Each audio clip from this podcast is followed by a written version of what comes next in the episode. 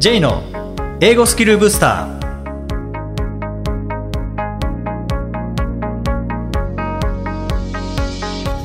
こんにちは J こと早川浩二ですこんにちは、アシスタントのあきです。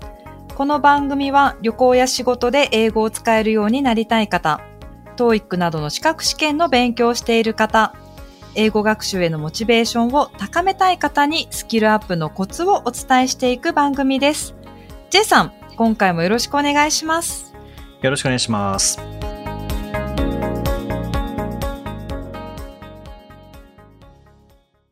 えー今回はサニー早苗さんへのインタビュー後編です。えー英語も話せるサニーさんにえー留学の話とか、それから英語との関わりがもたらした変化、えーこういったあたりについてお話を伺いました。えーそれではお聞きください。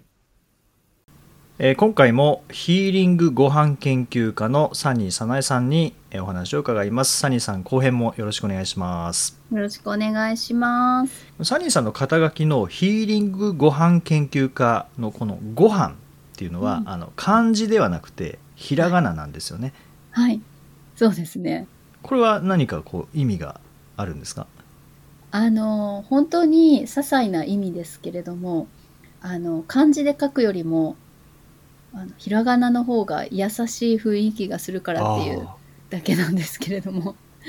確かにそうですよね。僕も結構漢字とひらがなのこう使い分けって結構こだわりが自分の中にあるんですけど、はい。柔らかさが出るんですよね。ひらそう。ですね。そうですね。やっぱり、あの、それが日本語の、あの、言語の素晴らしさだなと思うんですけれども、はい。あの、使い分けができるじゃないですか。カタカナ、漢字、ひらがなって。はい。うんなのであじゃあどれを使おうかなって思った時に、まあ、私のお伝えしているあのヒーリングご飯あのヒーリングがカタカナなんであはい。のご飯うん漢字との組み合わせよりはあのひらがなだけの方がなんかしっくりきてうーん。選んでみたんですね。確かにそうですね。でご著書の方も「私を整えるご飯のこの「ご飯はこれひらがななんですけど、はい、これもサニーさんのご提案なんですか？これはですねこはい。のタイトルに関しては、あの編集者さんが決めてくださったんあそうなんですね。あじゃあもう最初からひらがなだったんですか、そうですね。あそうなんですね。そうですね。うーん。はい。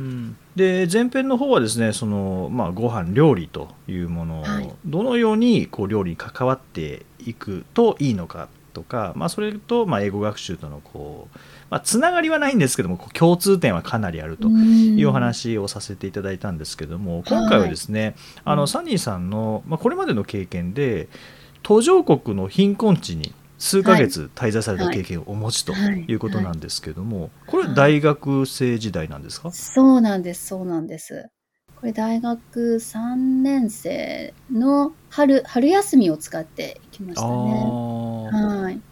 専攻であれですもんね英語を学ばれていて、っあ、そうですね。ていうことですもんねはい。そうですね。うん。あの、もう、大学とは関係なく、まあ私の個人的な、なんか興味で、はい。途上国の、それこそ本当に、途上国の中でも最貧困地と言われるところに行ってみたくて、どんな暮らしなんだろうっていう 興味から、私に何かできることがあるかなっていうのもあって、あの、行ったんですけれどうんね。ちなみにどちらに行かれたんですか、あの、フィリピンのはいミンダナオ島っていうこう南の方の島なんですけれどうも、ん。はい、そこの中のさらにもう最貧困地と言われるところに行って、もうそこはガスも水道も電気もないんですけれどもう、んもうあのウルルン滞在とか、なんかウルルンとかわかりますかね、そはい。の地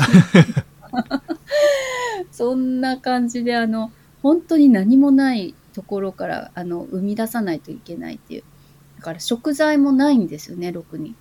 だからあの山の中に行ってこうそれこそ、えーその日に食べるものを探して取ってくるところから一日がスタートするみたいな、うーん。はい、だから子供たちはもう学校にも通えないですしあのなんて言うんでしょうこう食べていくのに精一杯。あー。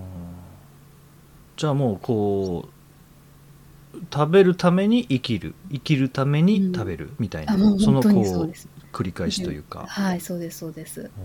はい。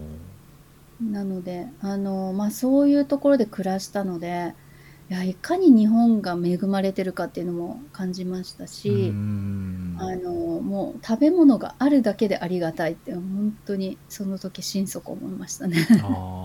でもまあその時には将来料理に関する仕事に就くっていうのは全なかったんですね然なかったです。なかったあでーす。たまたまそういう経験をしたっていうだけで。うーんはいでまあその後こう大学卒業されて、うんホンダに入られてはい。で国際研修機関のコーディネーターをされていらっしゃったっていうことなんですけども、こちらは英語を使いながらのお仕事ですか？そうですね。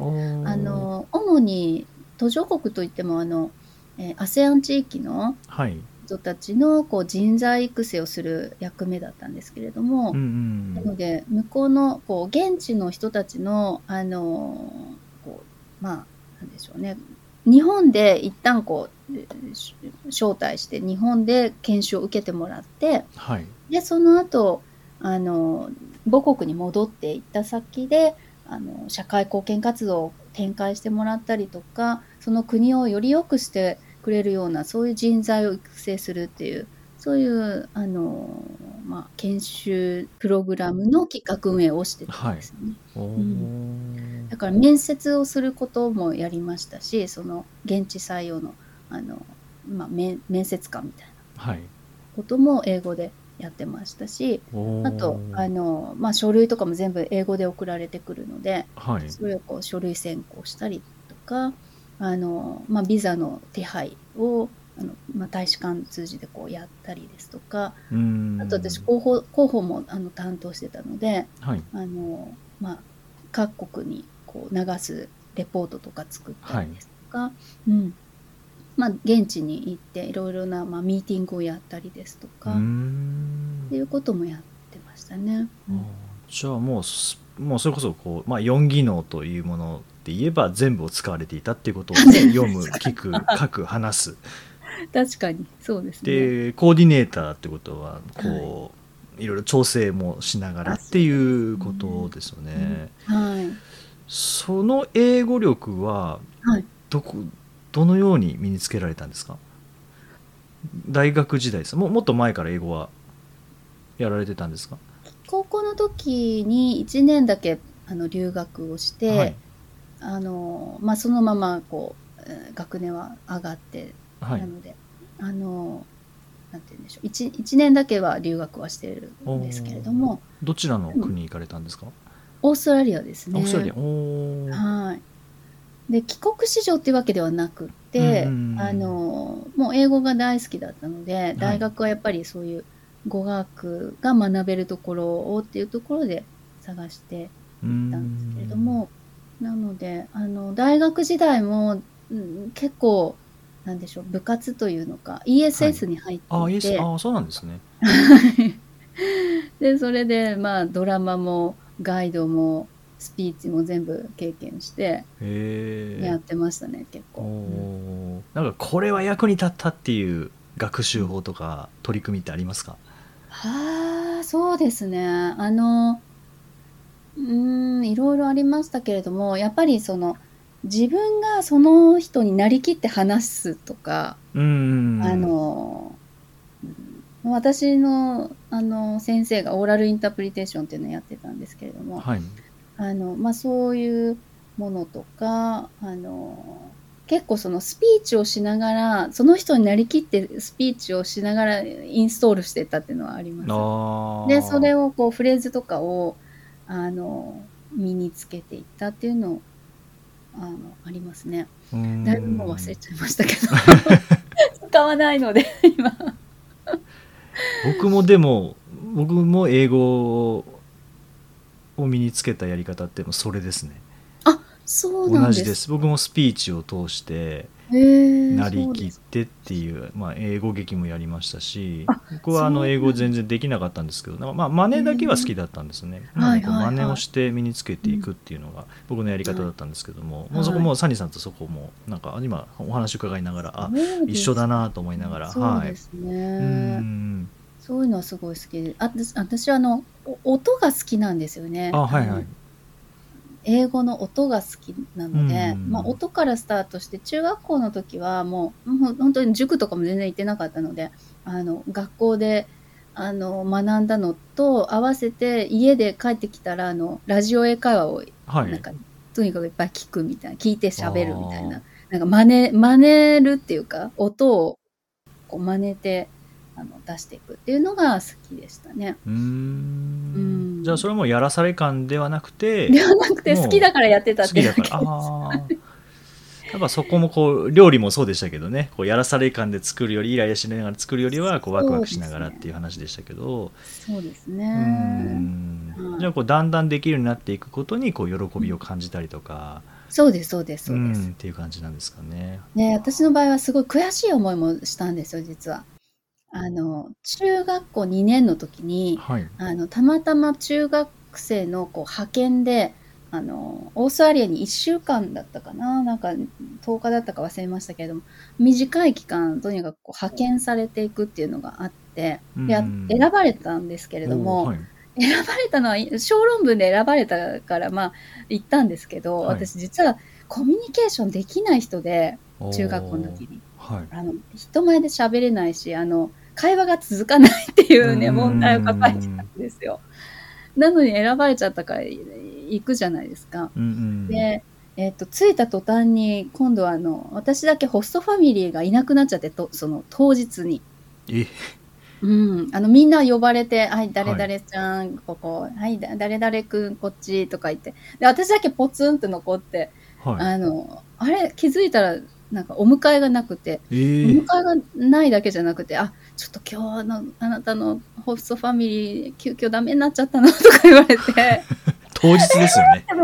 当日現地で。でも現地で もうまだ13歳ですよ13歳、はで私あのもう真っ白頭真っ白になっちゃってうん。いろいろ用意してきたお土産とか、ね、あの、こう、この、この家族構成でって言われてたから、その、こう、会話とかも覚えてきたのに、もうなんか全部もう、使えなくて。はいはいはい。で、まあ、とにかくですね、そこからもうショックでいろいろなことが、あの、ちゃんと喋れない自分とか、あの、英語で伝わらないっていう自分をたくさんこう経験して、うも泣いてばっかりだったんですよ、その期間。うんは でもう悔しくて悲しくてもどかしくてとにかく私はもう将来絶対にあの英語を使ってちゃんとこう会話できるレベルになりたいって思ったんですよい。そう思って帰ってきたんですけど、はいうんうんだから悔しかったからこそ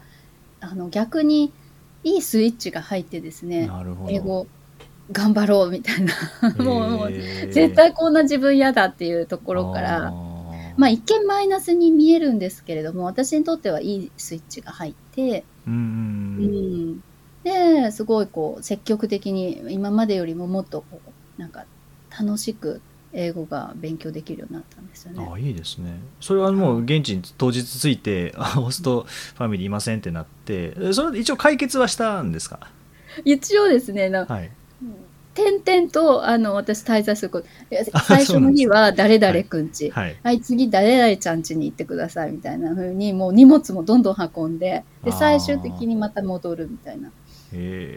もうもうそれしかなかったん。ですよね。で当時の私はもうそういうキャパがないから、今だったら別に「あはいはい OK」とか言ってうん言えるんですけど、まあ、13歳の私には無理で、うんしかも外国ですからね。そうなんですよ。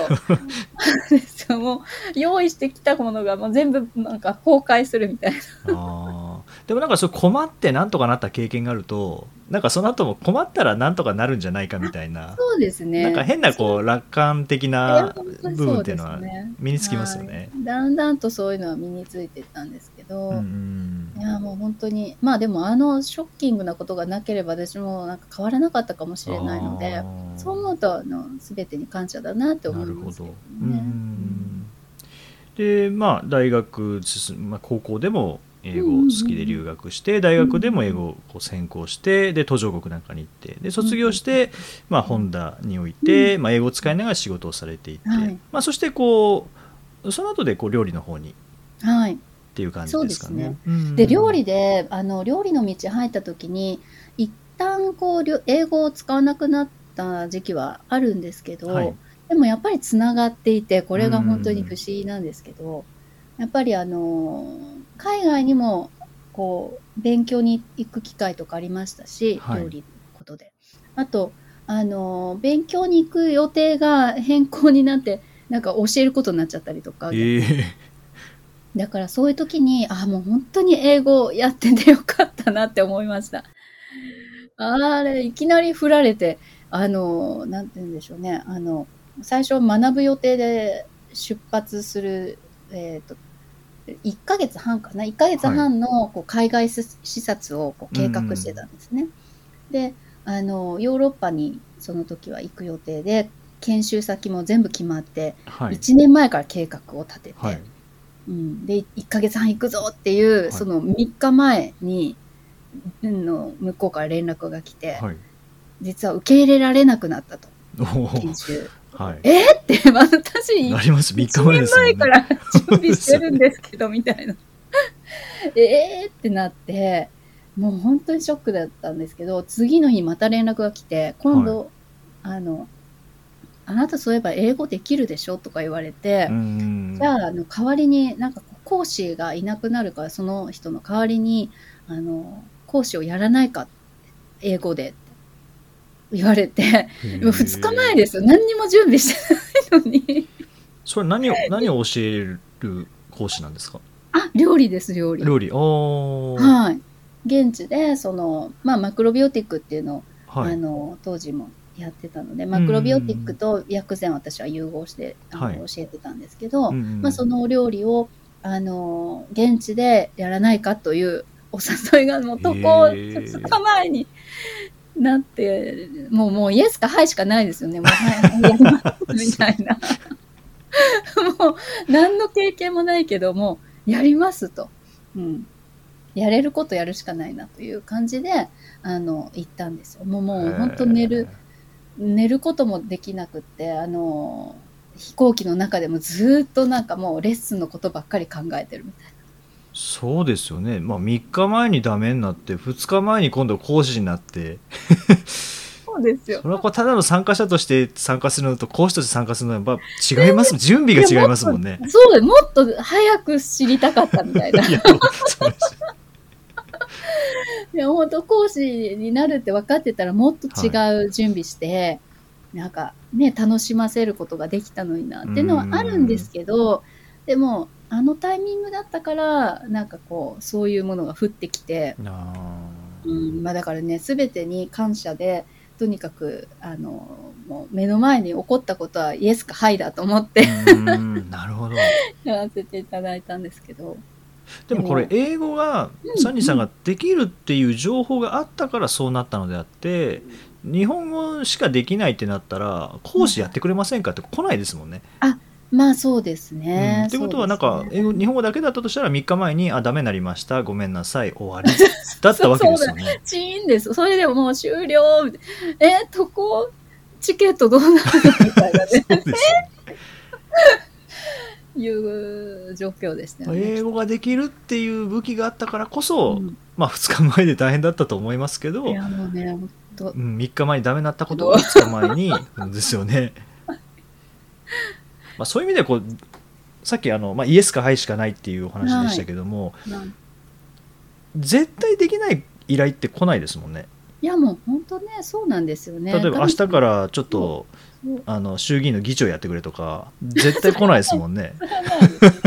来ないですけど。はい、はいいやーね、本当あの、目の前真っ暗でピンチだったんですけど、まあでもそこからね、なんかチャンスにも捉えられるなと。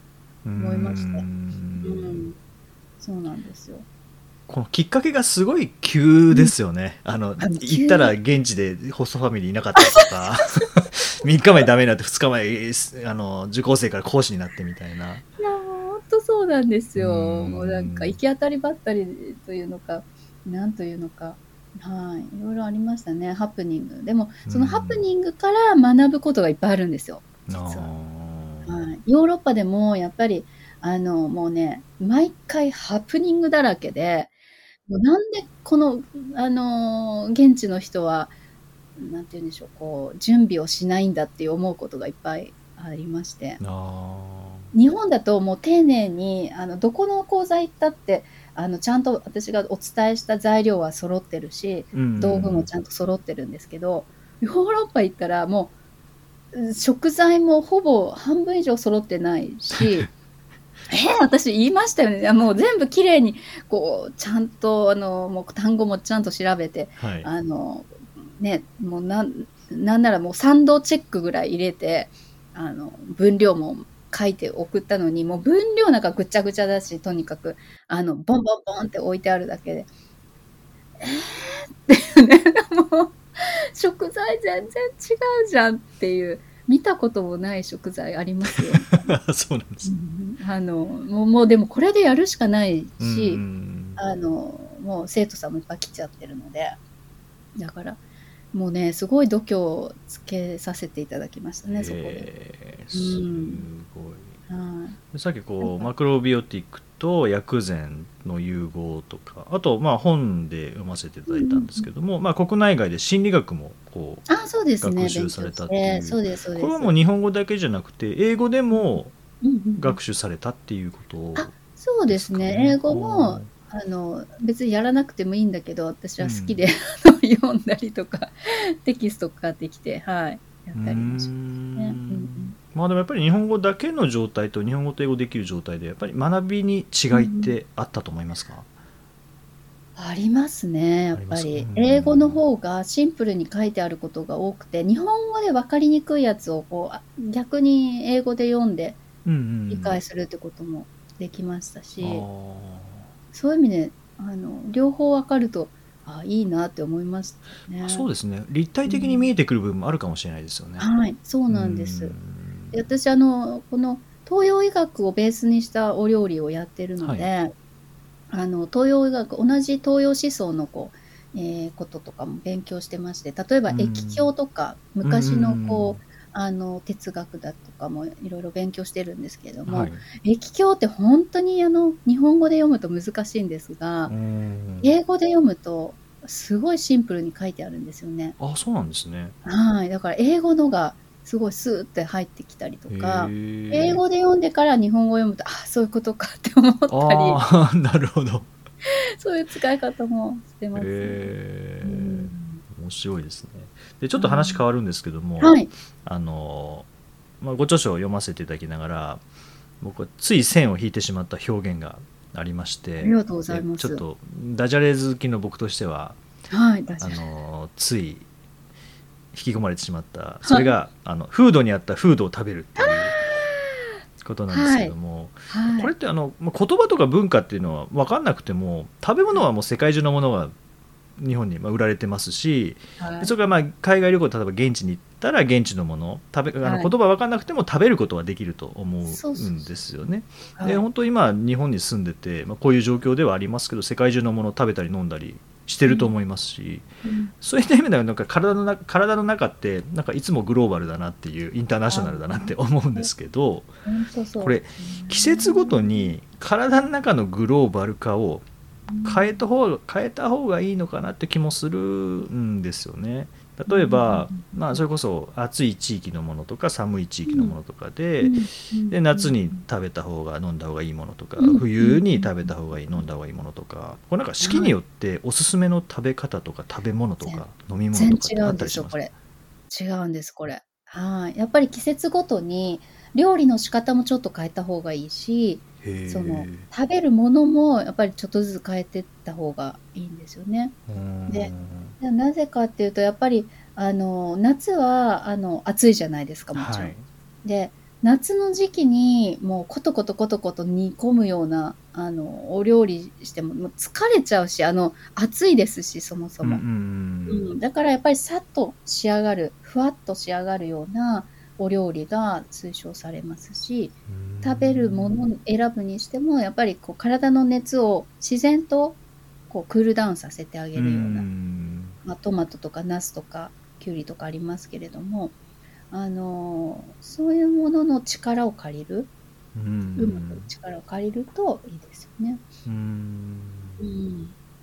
まあ、今回この配信が9月になりますけれどもこう9月からだとだんだんだんだんこう寒くなってきますよねそうですね、秋に入ってきます。これからの時期はうんどどんなのが食べ物飲み物がおすすめですか？えっ、と、これから秋になっていくと、どんどんはい。乾燥していくシーズンに入るんですね。はい。なので、体を潤すようなあの食べ物とかを取り入れていくといいんですよね。うん。だから例えば果物でいうと梨とか、はい。あの潤い効果が高まると言われていてあの梨特に喉にもいいんですよね。咳ですとか、うん。あの喉こう気管支が弱い人とかいらっしゃいますよね。私もまあまあ弱いんですけどあのそういう人にもすごくいいんですよね。うん。うん。ただしあの梨は潤いでいいんですが体も冷やすのでうん。じゃああの冷え性の人はどうしたらいいかっていうと梨をちょっと火を通す梨梨のコンポートとかがおすすめでそれでへ私ー。この本にも実は、はい。わ私を整えるご飯の中に梨のコンポートっていうのを書かせていただいてレシピを。おーはい。うんうんはい。で、これ見ると、あの、砂糖一切不使用で、あの、梨の甘いコンポートができちゃうので、めちゃめちゃ簡単で美味しくできるので、ぜひこの、これからのね、季節、まあ、喉のケアとか、潤いを高めたいなっていう人には、この、この梨のコンポートであれば、砂糖も使ってなくって、はい。で、しかも生じゃないから、冷えにくい。で、潤い効果は高まるので、ものすごくいい一品になります。はい。そう僕はあの料理ができないのでこのこの辺りはちょっと読んでも何も頭に入っ日本語ないあそうですよね。頭にこうでこれねこれ料理できる方からしたらすごくこう貴重な情報なんだろうないや、もうこれはね、見皆さんに驚かれるんですけれども、普普通コンポートっていうとですね、あの、料理される方がこれ聞いてるとしたら、あのはいすごいわかると思うんですが、あの、はい、お砂糖たっぷり使うんですよ。ああそうなんですねお砂糖。はい。普へ通ーコンポート、もうほとんどのレシピでは、あの、もうほぼほぼ100%に近いぐらい、あの、お砂糖を使ってコンポートっていうのはできてます。でなぜなら、あの、お水をたっぷり使うから、はいやっぱりおお水で薄まっちゃう分、あの、砂糖もすごい大量にいるんですよね。はい。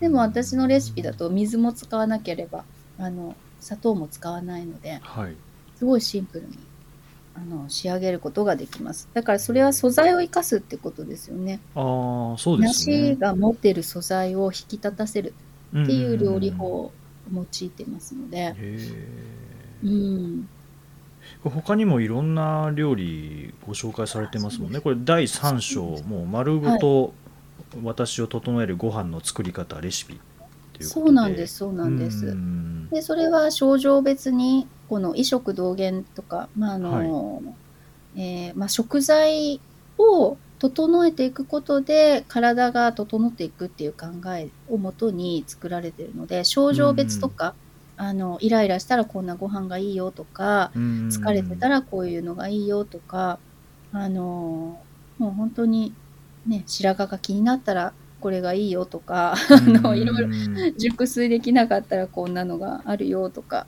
っていう風に症状別にこうレシピもシンプルに考えてますので、はい。よかったらね手に取っていただくそうですよね。はい。にこれはあの料理ができない僕であっても材料がそんなに多くないですそうなんです。シンプルなんですよね。うん。はい。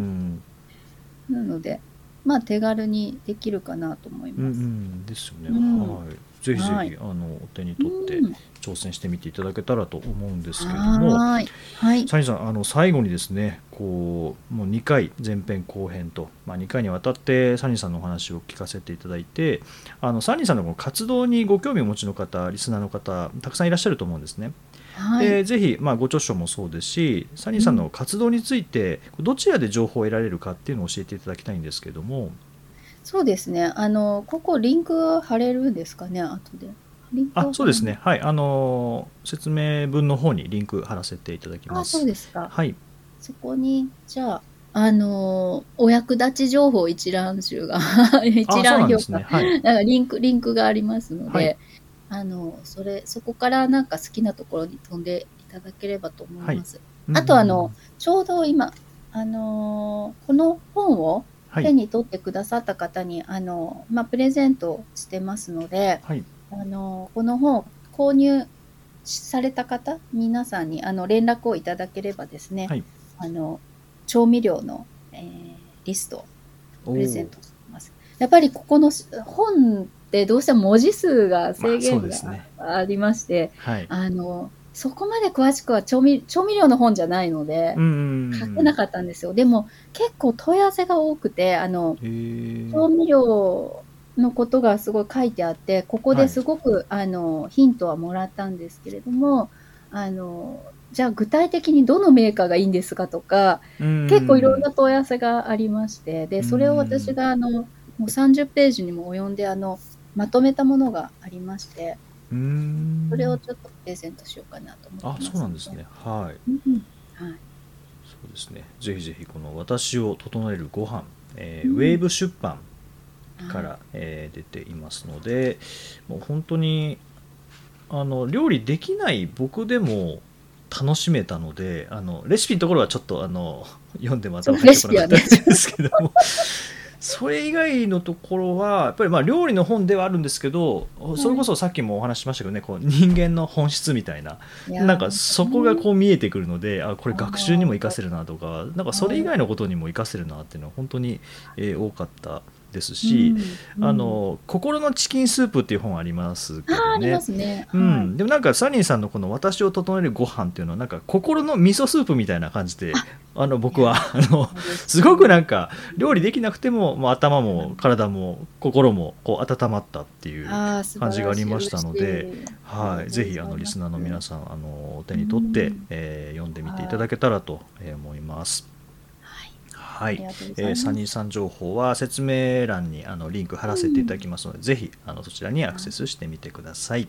はい。はい、えーそれではサニーさん前編後編にわたりましてあの貴重なお話、えー伺いましたありがとうございました。今実際結構もうメディアからの取材とかそういうこういう対談とかって今結構頻繁にされてますよね。ね。なんかうん。昨日もね、テレビの取材がありましたけど、あのーまあまあ、なんか来てますね、ちょっとずつ。うんですね。はい、うんですのであの今回これをお聞きにいただいた皆さんもしかしたらサニーさんテレビで、えーご覧になる日が近々あるかもしれませんので。あサニーさんだっていう感じで、はい、また、まあ、こ僕は残念ながらあの料理の話全くこう何を質問していいかも分からず料理の話を伺うことができなかったんですけどもぜひあの料理の話はですね、えーテレビラジオ、まあ、その他また別のところでチェックしていただけたらと思います、えーサニーさん本当にどうもありがとうございました。こちらこそ、J さんありがとうございました。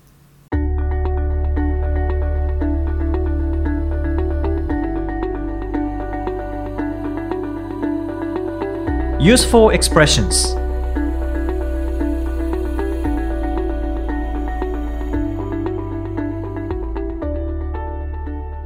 続いては、英語の名言から学ぶお役立ち表現をご紹介いただきます。J さん、今回の名言は何でしょうか？はい、えー今回はマイケル・ジョーダンまあマイケル・ジョーダンの言葉です。I can accept failure. Everyone fails at something But I can't accept not trying I can accept failure Everyone fails at something But I can't accept not trying 失敗は受け入れられる誰でも何かに失敗するだけどやろうとしないということは受け入れられないマイケル・ジョーダンが言うとそうですね、もうナイキじゃないですけどもう just do it ってことですよね。ああ、そうですね。確かに、うん。just do it. そうですね。はい。でまあ今回はこの表現の中から everyone fails at something の at ですね、えー前置詞 at が続く動詞。これ結構ありますよね、なんか私一番最初にやっぱりエイムとかターゲットを思い描きましたね。アットってこう、ん。ポイント絞っていく感じなので、真っ先にエイム、ターゲットが思いつきましたけど、他にありますか？そうですね例えばまあ一番簡単なところだと look at 何々ね。ああ、そうですね。何々を見る。うーん。でも本当に aim at で何々を狙うとか、はい。えー目標とするとかっていう感じで。で、もうなんかこうポイントを指すときにこの at 使われやすいですね。look at this って言った場合、この this を見てくださいっていうもうポイントですもんね。はい。あー確かにルックアットは代表的ですね。アットを使う動詞の。うんあと何ですかね。あと例えば、えー throw a stone at the dog とかですね。えー 犬に向かって石を投げるとかですね。投げちゃダメですけども。まあまあターゲットですもんね、犬が。そうですね。うん。確かに。まあ、動詞っていう観点ではないんですけれども、例えば、I'm good at 何々で何々が得意ですっていうのも、なんかポイント絞ってますよね。いろいろあるけれども、この中では私はこれが得意っていう、なんかこう焦点絞った感覚がありますよね。うん、そうですね。あと、もうなんかもうイメージしやすいですよね、そういう意味では。そうですよねここですよっていう感じですもんね。前置詞いろいろありますけど、結構アットはイメージしやすいですよね。そうですね。他に何かありますかね？これも動詞ではないんですけど、はい I'm surprised at 何々で何々に驚くみたいな。ああ、確かにそうですね。I'm surprised at the news とかって言ったら、はいニュースに驚くですよね。はい。うんうんなんかこれ私、昔中学校の先生が、あっと驚くサプライズで覚えなさいみたいな。おー前置詞あっと、そのサプライズの後ろにあっとが続くっていうのを、あっと驚くサプライズだっていうふうに先生が言ってました、当時。もう一生忘れないですね。今でも覚えてますからね。はい。それはやっぱりアキさんは授業でもうちゃんと引き継いで使ってるわけですか？引き継いでないです。引き継いでないんですね。引き継いでないです。ここではちょっと言いましたけど。はい、ぜひ、あっと驚くサプライズで覚えていただくと、あの一生忘れないと思います。そうですね。はい。はい。第134回をお送りしました。J さん。はい。今回の名言は、こう失敗の話がちょっと出てましたけれども、はい。こう今まで J さんの人生の中で、ああ、これはもうなんか大失敗だったなとか、まあ、後悔とかでもいいんですけど、なんかありますか？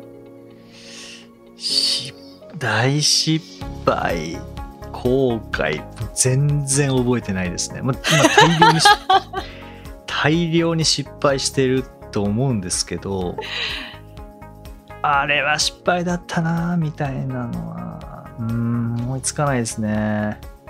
なん意だろう。外と人は忘れるようにできてるんですかね私も意外とわからないんですよね。もし同じこと聞かれても、失敗ってなんかあるかなって、今みたいな J さんのような反応しちゃうと思うんですよね。なんでしょうね。忘れられるようにできてるか、それともそこまでの失敗じゃなかったのか、何なんでしょうね。まあ両方でしょうね。そこまでの失敗じゃなかったんでしょうね。取り返しのつかない失敗ではなかったっていうことだと思うので。ああ、取り返しのつかない失敗ではない。うーん。なんとかなっちゃってるってことですかね。そうですね。あとよく言われるのが、あの、やったことを後悔するより、やらなかったことの方を後悔するってよく言われますよね。言われますね。だから失敗って意味では、やらなかったことによる失敗あっていうのは、なんかすぐは出てこないですけど、なんかそっちの方が思い出しやすいような気がしますよね。あ、あの時、ああ、してればよかった。そうそうですね。あ、確かにでも私一つ思い当たりました。うん。確かに、そのし、まあ、失敗、やらなかった後悔。私実は大学生の頃に、教員免許を取ろうと思って教育課程っていうんですかね、その教員免許を取るためのコースを取ってたんですが、うん。途中でやめてしまったんですよ。ああ、そうなんですね。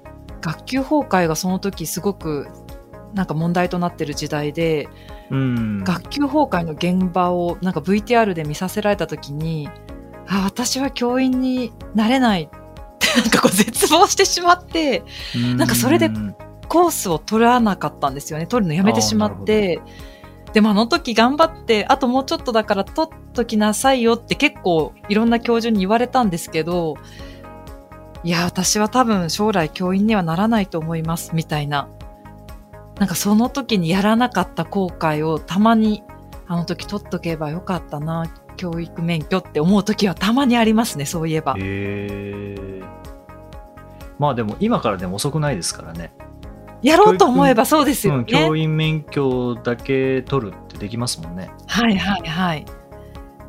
ただやっぱりその時に取っておくのと今取るのじゃではやっぱりハードルの高さが まあうん年齢的なこともまああったりとか家族のことがあったりとかなんかやっぱりその時の方が一番まあ適切というかなんかそういっった時期だったなって思ったりしますね。まあそうですね。それあるかもしれないですね。うんやらなかった後悔って確かにそうやって今すぐすぐに思いついたのでやっぱりあるんですねきっと。うん、なんかやったことよりもやっぱりやらなかったことの方が大きいかもしれないですね。だからこそマイケル・ジョーダンは、失敗は受け入れられるけど、やろうとしないことは受け入れられないというのは、その辺なのかもしれないですよね。そうですね。うん確かに。迷った時はそういうのをちょっと基準にするといいかもしれないですね。やるかやらないか迷うっていう時には。そうですね。なかなかこう、勇気は出ないですけどね。うんでも、まあ、あのインタビューでもサニーさん言われてましたけども、イエスかはいハイかっていうのをおっしゃってたので、やっぱりやるかやらないかってなった時は、もうイエスかハイ、どちらかを選ぶっていうふうに決めてしまうのがイエスかと思いますね。はい。なるほど。さて、この番組ではリクエストやご感想をお待ちしています。メッセージはツイッターやメールなどでお気軽にお送りください。また、毎日配信の単語メール、ボキャブラリーブースターの購読もおすすめです。J さん、今週もありがとうございました。どうもありがとうございました。Alright, thank you for joining us. Have a nice week.